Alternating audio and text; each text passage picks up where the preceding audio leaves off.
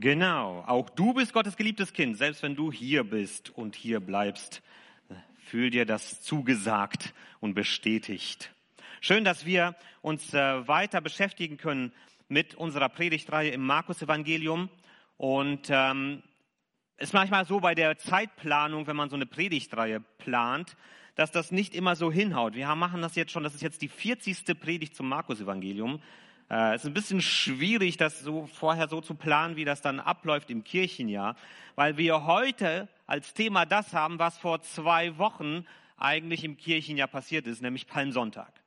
Äh, und es passt nicht immer so, aber es ist eigentlich auch gar nicht so schlecht, dass wir jetzt trotzdem die Ruhe und die Zeit haben, uns auch nochmal thematisch auf das einzulassen, was da wirklich passiert ist in dieser Zeit. Auch nochmal vom Ende her zu gucken auf das, was da eigentlich vor Kreuz und Auferstehung passiert ist.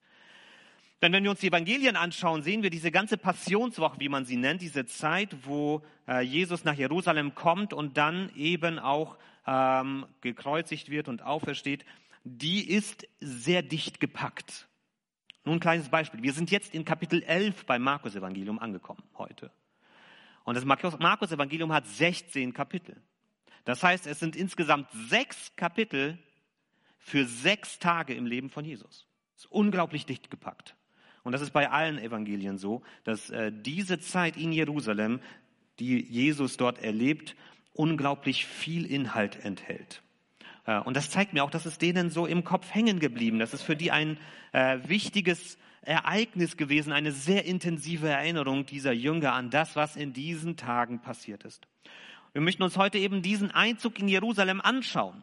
In Markus, und das ist jetzt lustig, 11, 1 bis 11. Ähm, also 1, 1, 1, 1, 1, 1, ganz viele Einsen.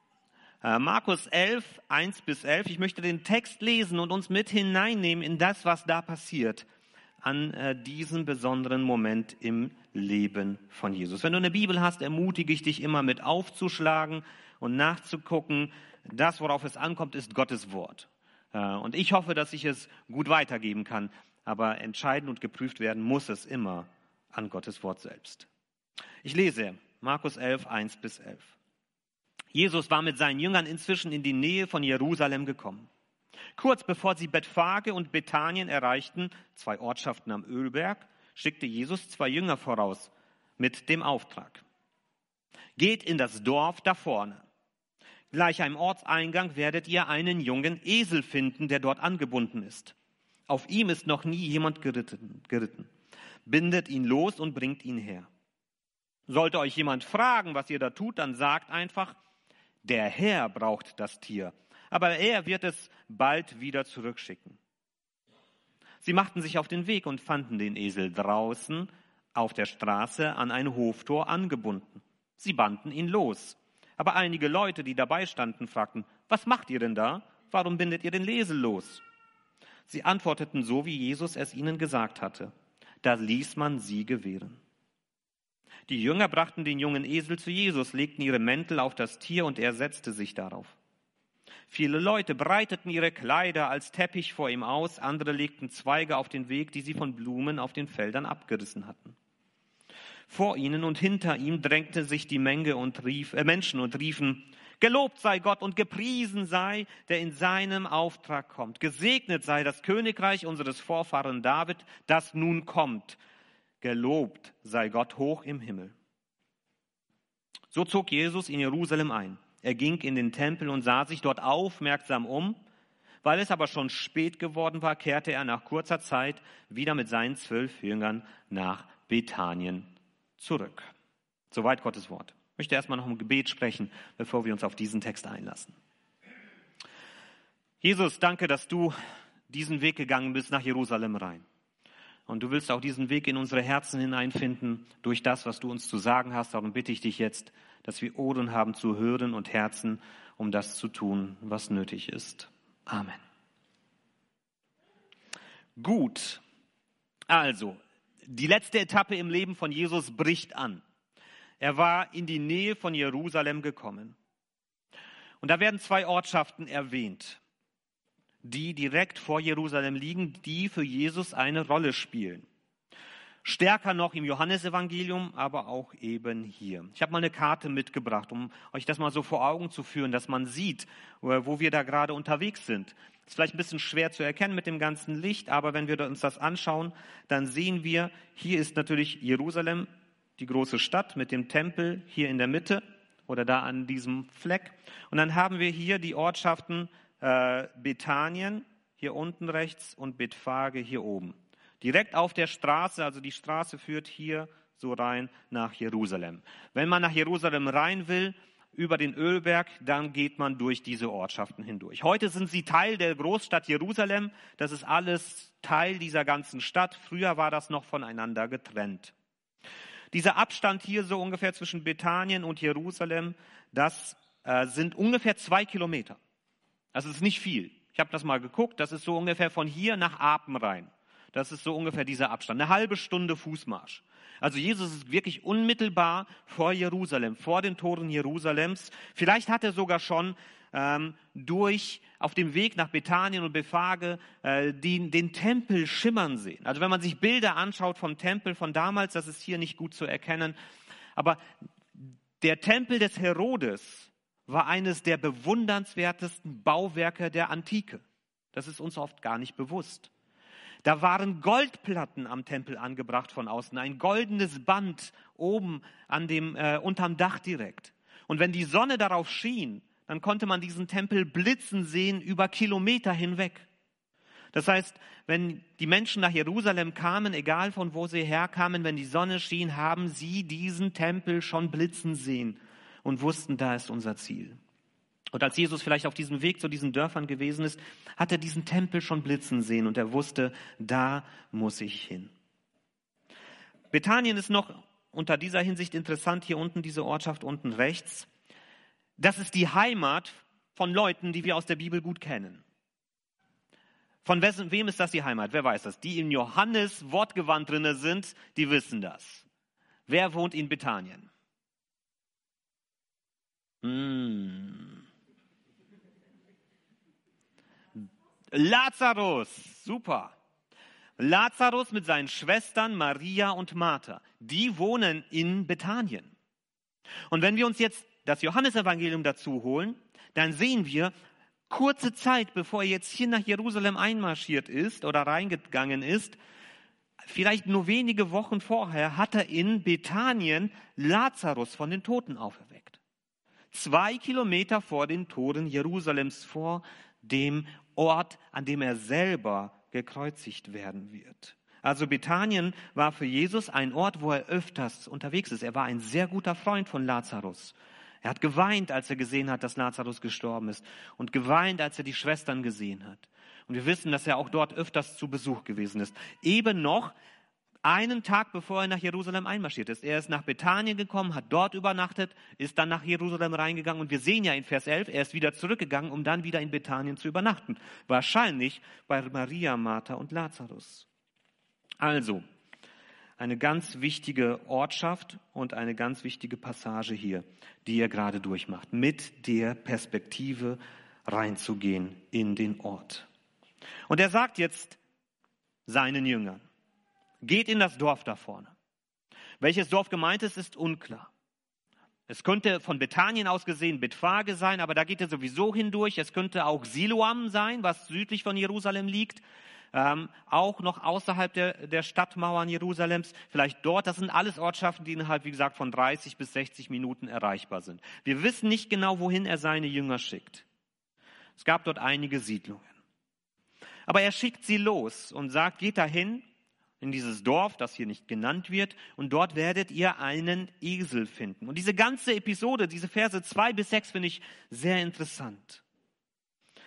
Sie machen sich auf den Weg und sie finden tatsächlich diesen Esel. Und sie machen ihn los, Leute fragen ihn, was wollt ihr? Natürlich, äh, wenn man in so einem, vielleicht, das waren vielleicht 20, 30 Leute, die da gewohnt haben in so kleinen Käffern damals. Es sind nicht so Weltstädte gewesen wie Augustfehn, sondern wirklich ganz kleine Ortschaften.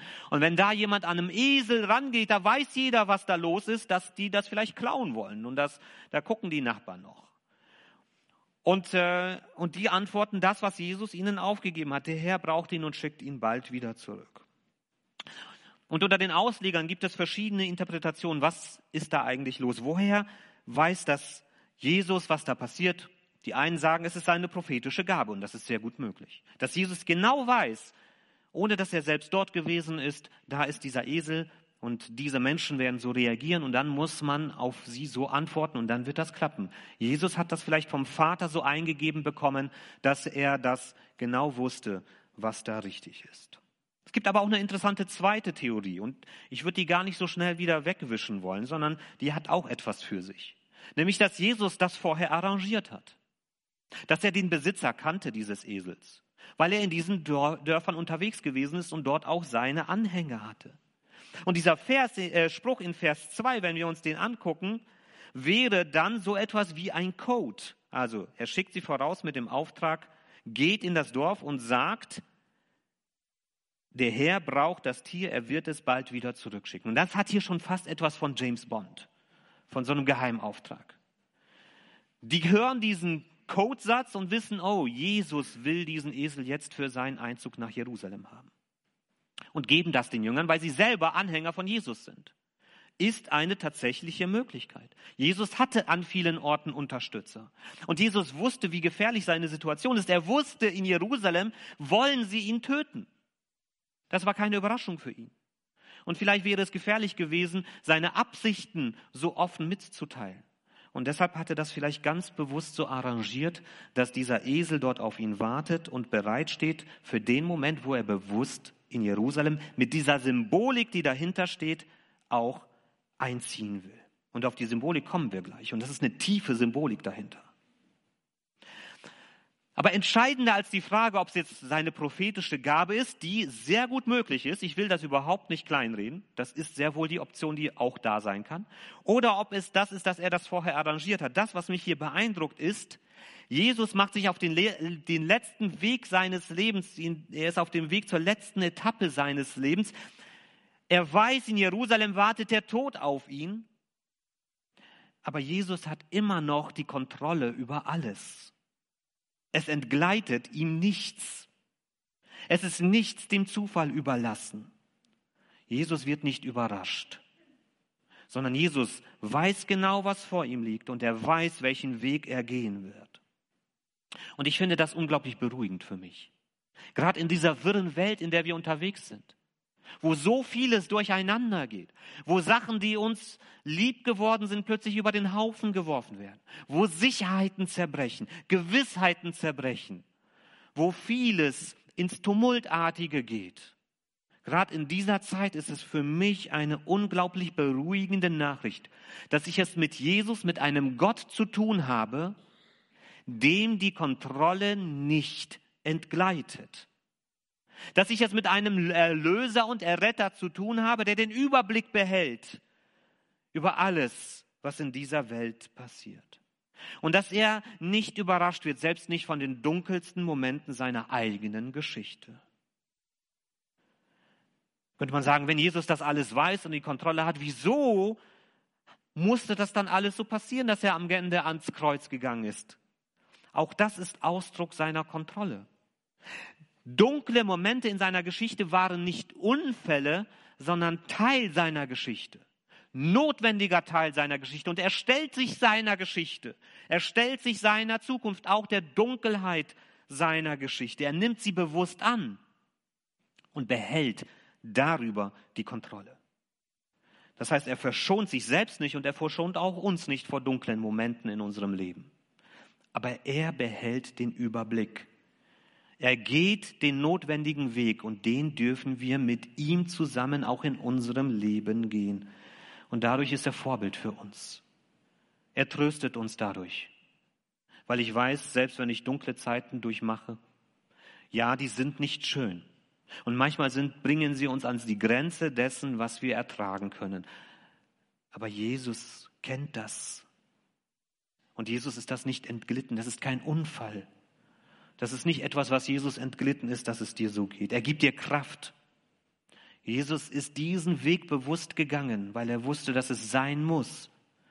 Und vielleicht muss nicht alles sein, was wir an Dunkelheit erleben. Vielleicht sind das auch äh, Entscheidungen von Menschen oder andere, eigene Entscheidungen, die uns dahin bringen. Aber er gibt uns Kraft, diese Zeiten durchzustehen. Und er ermutigt uns in dieser Zeit, an ihm festzuhalten, so wie er sich immer an seinen Vater im Himmel festgehalten hat. Und das, was wir hier von diesem ersten mitnehmen können, davon, dass er seine Jünger da losschickt, ist, vertraue auf Jesus, denn er hat alles im Griff. Vertraue auf Jesus, denn er hat alles im Griff. Und dann, dann macht er sich auf. Er setzt sich auf diesen Esel, sie bringen ihm und dann passiert etwas Interessantes. Die Menschen sehen Jesus, sie kennen ihn, sie wissen, wer das ist. Er war öfters in Jerusalem, er war in diesen Dorfschaften, sie wissen, wer da kommt. Und sie breiten jetzt ihre Kleider aus, legen Palmenzweige hin, heißt es an anderen, äh, die sie von den Bäumen abgerissen haben.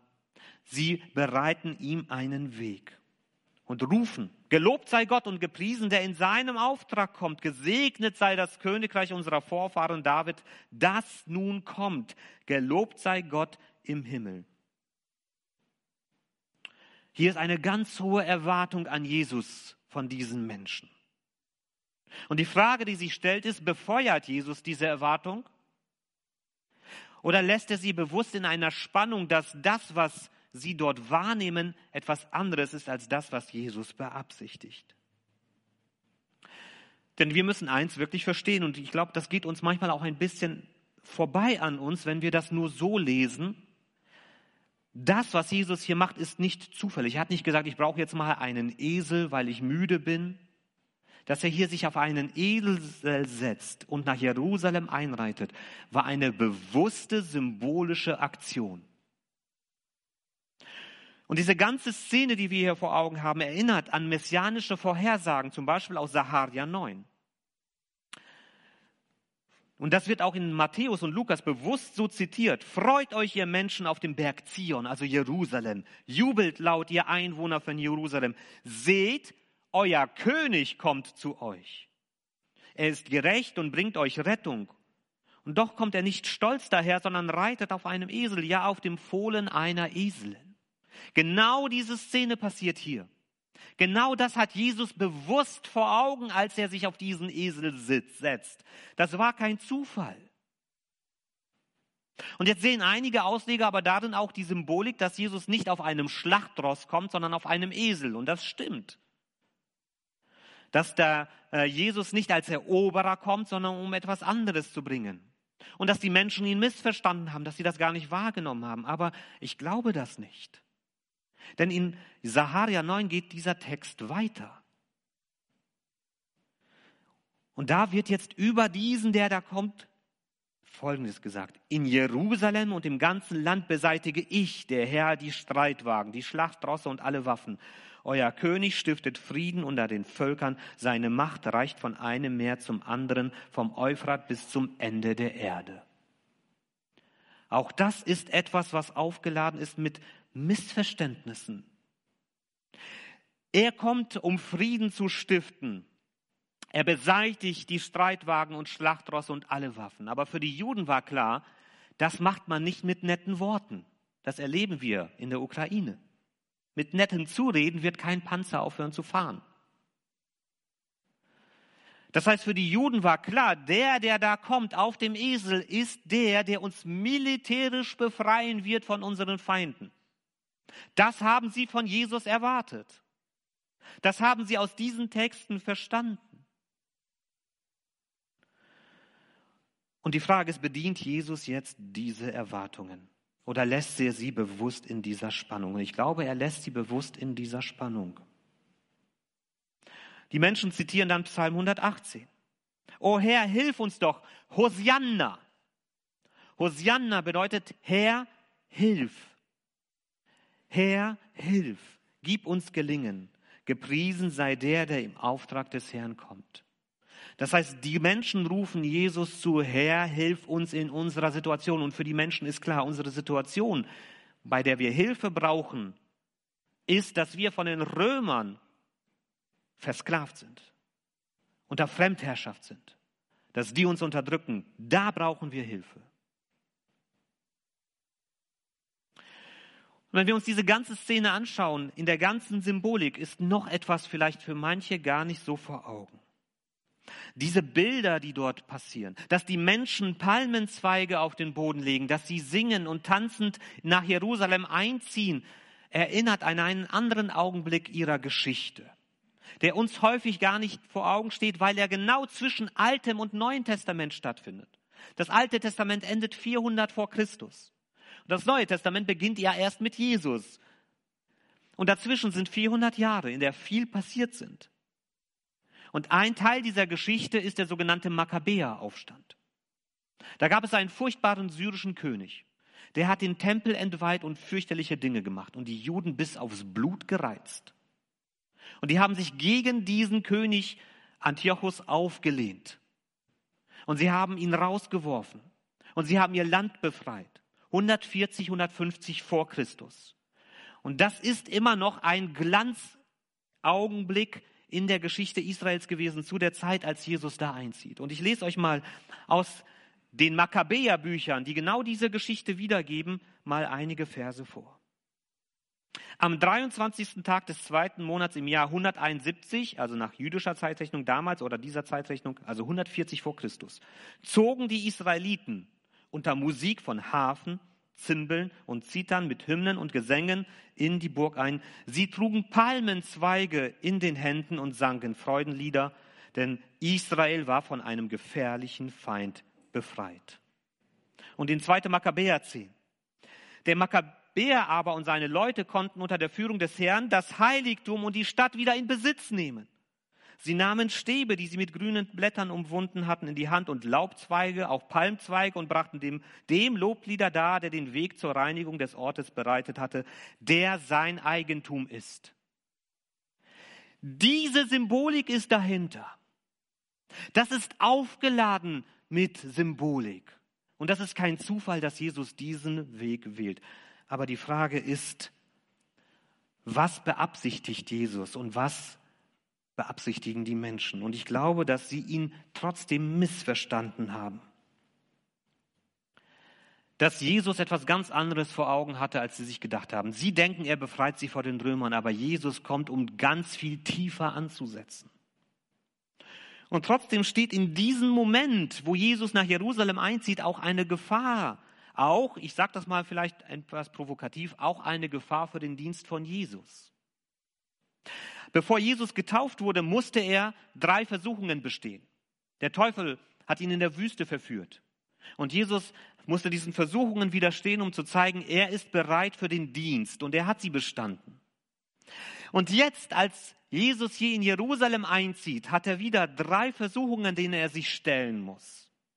Die werden nicht so ausgedrückt hier, aber die sind doch in dieser Situation mit drinne. Und diese Versuchungen, die Jesus hier meistert, sind auch Versuchungen, denen wir lernen müssen, aus dem Weg zu gehen und die wir auch meistern müssen. Und ich möchte diese drei Versuchungen mal ganz kurz zusammenfassen. Das eine ist vielleicht etwas kompliziert formuliert, Identitätspolitik. Identitätspolitik. Wenn man es jetzt vielleicht mit Blick auf rechte Politik bezeichnen würde, würde man sagen Nationalismus. Aber ich glaube, es geht um mehr. Jesus musste sich einer nationalistischen Versuchung stellen. Dass er nicht die Interessen einer einzelnen Gruppe, nämlich hier der Juden, bedient, die haben sich erhofft, dass Jesus als politischer Führer kommt, um die Römer rauszuschmeißen und das Königreich Israel wieder aufzurichten. Make Israel great again. Das war die Hoffnung, die sie verbunden haben mit Jesus. Israel zu alter nationaler Größe zurückführen. Und dieser Versuchung muss sich Jesus stellen, dass eben das nicht sein Ziel ist, einfach nur das alte Israel wiederherzustellen und zu neuer nationaler Größe zu führen. Jesus kam nämlich nicht, um ein irdisches Reich zu errichten. Und deshalb habe ich es aber trotzdem weitergeführt, Identitätspolitik, weil es da darum geht, dass wir in der Gefahr stehen, durch unseren Glauben und mit unseren Taten die Interessen einzelner politischer, ideologischer Gruppen zu bedienen. Und das kann nicht unser Auftrag sein. Jesus lässt sich für keine politische Ideologie, für kein politisches Programm einspannen. Nicht von rechts und auch nicht von links. Ja, Jesus kam zu den Juden, aber nicht um das jüdische Volk in eine nationale Größe zurückzuführen, sondern um durch die Juden die ganze Welt hineinzunehmen in eine neue Gemeinschaft von Menschen.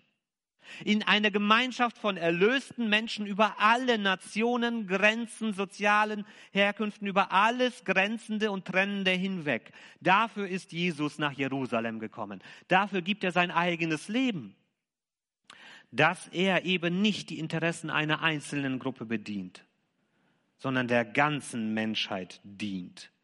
Und das ist unser Auftrag bis heute als Gemeinde. Dass wir eben nicht einer Zerstückelung der Gesellschaft irgendwie noch Antrieb geben und in immer kleineren Gruppen und in immer kleineren Gemeinschaften, die alle nicht miteinander reden und sich nichts zu sagen haben und sich feindlich angucken und dass wir uns da einspannen lassen sondern dass wir über dem stehen als Gemeinde und zeigen, ein anderer Weg ist möglich, wo Menschen, so unterschiedlich sie sind, zusammenkommen und Jesus begegnen und von Jesus erlöst werden. Das bleibt unser Auftrag als Gemeinde, diesem nicht Vorschub zu leisten, sondern ein Gegenprogramm dazu zu sein. Also die erste Versuchung Identitätspolitik. Die zweite Versuchung ist die Bewunderung. Da jubeln die Massen Jesus zu. Das fühlt sich gut an. Das ist ein tolles Gefühl, wenn da Menschen sind, die einem zujubeln. Es bedient unser menschliches Grundbedürfnis nach Anerkennung. Wir wollen gesehen werden.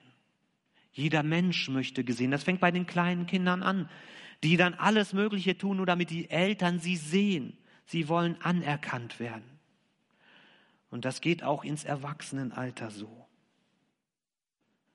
Der Wunsch danach, geliebt zu werden. Der, die Sehnsucht danach, dass Menschen mich bewundern. Und das kann manchmal auch Menschen dazu führen, dass sie ganz schlimme Wege gehen. Wir müssen dazu nur einmal in die sozialen Medien reingucken, die ganzen Influencer, die sich teilweise dann wirklich, weil sie merken, das kommt bei den Menschen an, das kriegt da kriege ich Klicks und dann fangen die an, immer stärker in diese Richtung zu gehen, in die Extreme, weil das immer mehr Aufmerksamkeit erzeugt und das ist zerstörerisch. Bewunderung ist eine Versuchung, auch eine Versuchung, der wir widerstehen müssen. Jesus hat ihr widerstanden, weil er weiß, Anerkennung kommt und Anerkennung geht. Das kann sich sehr schnell ändern. Heute rufen diese Menschen mir noch zu Hosianna, Herr, hilf. Morgen rufen sie, kreuzigt ihn, kreuzigt ihn, kreuzigt ihn. Und vielleicht waren das sogar teilweise dieselben Menschen, die in beiden Gruppen mit dabei gewesen sind. Der Weg vom Hype zu gecancelt werden ist manchmal sehr schmal und sehr kurz. Jesus macht sich nicht abhängig von der Bewunderung der Menschen und wir sollten es auch nicht sein. Und er will uns davor retten, dass wir uns von der Bewunderung von Menschen abhängig machen. Auch mit Blick auf ihn selbst, wie wir über ihn denken. Dass wir keine Sonnenscheinchristen sind, die Christen sind, wenn alles gut ist, wenn alle das noch okay finden in einer gewissen Hinsicht, keiner zu schief auf uns guckt. Denn zur Nachfolge mit Jesus gehört eben nicht nur der Palmsonntag wo die Menschen Jesus zujubeln. Zur Nachfolge mit Jesus gehört auch die Einsamkeit im Garten Gethsemane. Dazu gehört auch die Folter im Gefängnis, wo Jesus blutig geschlagen wird. Dazu gehört auch die Kreuzigung an Karfreitag, wo die Menschen ihm nicht zugejubelt haben, sondern ihn noch ausgelacht haben und sich selbst seine Freunde von ihm entfernt haben. Jesus sagt, wer von euch mir nachfolgen will, muss sich selbst verleugnen. Keine Anerkennung, keine Bewunderung. Muss sich selbst verleugnen und sein Kreuz auf sich nehmen und mir nachfolgen. Dieser Weg wird uns keine Bewunderung einbringen. Die Menschen werden uns für verrückt erklären, dass wir bereit sind, diesen Weg mit Jesus zu gehen. Und deshalb müssen wir uns unabhängig machen von dem, was andere Menschen über uns denken und ob sie es gut finden oder nicht. Denn wenn unser Glaube von der Anerkennung anderer Menschen abhängig ist, steht er in der großen Gefahr, Schiffbruch zu erleiden, wenn die Stimmung kippt. Lasst uns nicht abhängig werden von Bewunderung und Anerkennung. Und das Dritte ist eng damit verbunden, aber doch etwas anders, der Ruhm. Es reicht hier weiter. Es geht nicht nur um kurzfristige Bewunderung von den Menschen, die gerade da sind, sondern es geht darum, sich einen Namen zu machen. Einen Namen, der dann noch bestehen bleibt, wenn ich nicht mehr da bin. Ich möchte etwas erreichen. Ich möchte, dass nicht nur die Menschen im direkten Umfeld mich kennen, sondern dass mein Name in den Geschichtsbüchern steht. Jesus hätte dieser Versuchung nachgeben können. Er hätte auf einer Stufe mit den Makkabäern stehen können als ein Befreier Israels, als ein Volksheld, als politische Führungsfigur. Er hätte eine neue Dynastie aufbauen können, ein Königreich mit seinem Namen. Jesus widersteht dieser Versuchung. Und er zeigt, dass es bei Gott ganz andere Maßstäbe gibt. Was hat Jesus zu seinen Jüngern gesagt, noch wenige Kapitel zuvor? Wer unter euch groß sein will, der sei euer Diener. Und wer unter euch der Erste sein will, der sei euer Knecht. Unser Ziel darf es nicht sein, Ruhm zu erlangen und sich einen bleibenden Namen zu machen. Wir sollten uns keine Gedanken darüber machen, was die Zukunft über uns sagen wird ob wir in irgendwelchen Geschichtsbüchern auftauchen. Das ist nicht entscheidend. Jesus hat sich dieser Versuchung widersetzt und dafür ist er heute der Name, der auf der ganzen Welt bekannt ist. Nicht, weil er das wollte, sondern das Gegenteil war der Fall. Er ist den Weg gegangen, der Spott und Schmach bedeutet hat. Aber genau deshalb ist sein Name heute in der ganzen Welt bekannt. Entscheidend ist, dass wir jetzt die Wege gehen, die Gott für uns vorbereitet hat. Und indem Jesus eben auf kurzfristigen Ruhm verzichtet hat und sogar bereit war, die Schande des Kreuzes auf sich zu nehmen, ist sein Name heute so berühmt wie kein anderer Mensch auf dieser Welt. Jesus war bereit, den Weg zu gehen, den er gehen musste. Und den Rest hat er vertrauensvoll Gott überlassen. Und diesem Beispiel sollten wir folgen. Nicht nach Anerkennung und nicht nach Ruhm ausstrecken, sondern zu sagen, Herr, was ist es, was du von mir willst? Und diesen Weg dann zu gehen. Und dieser Weg sollte uns immer zuallererst erst einmal zu Jesus Christus führen. Jesus geht seinen Weg.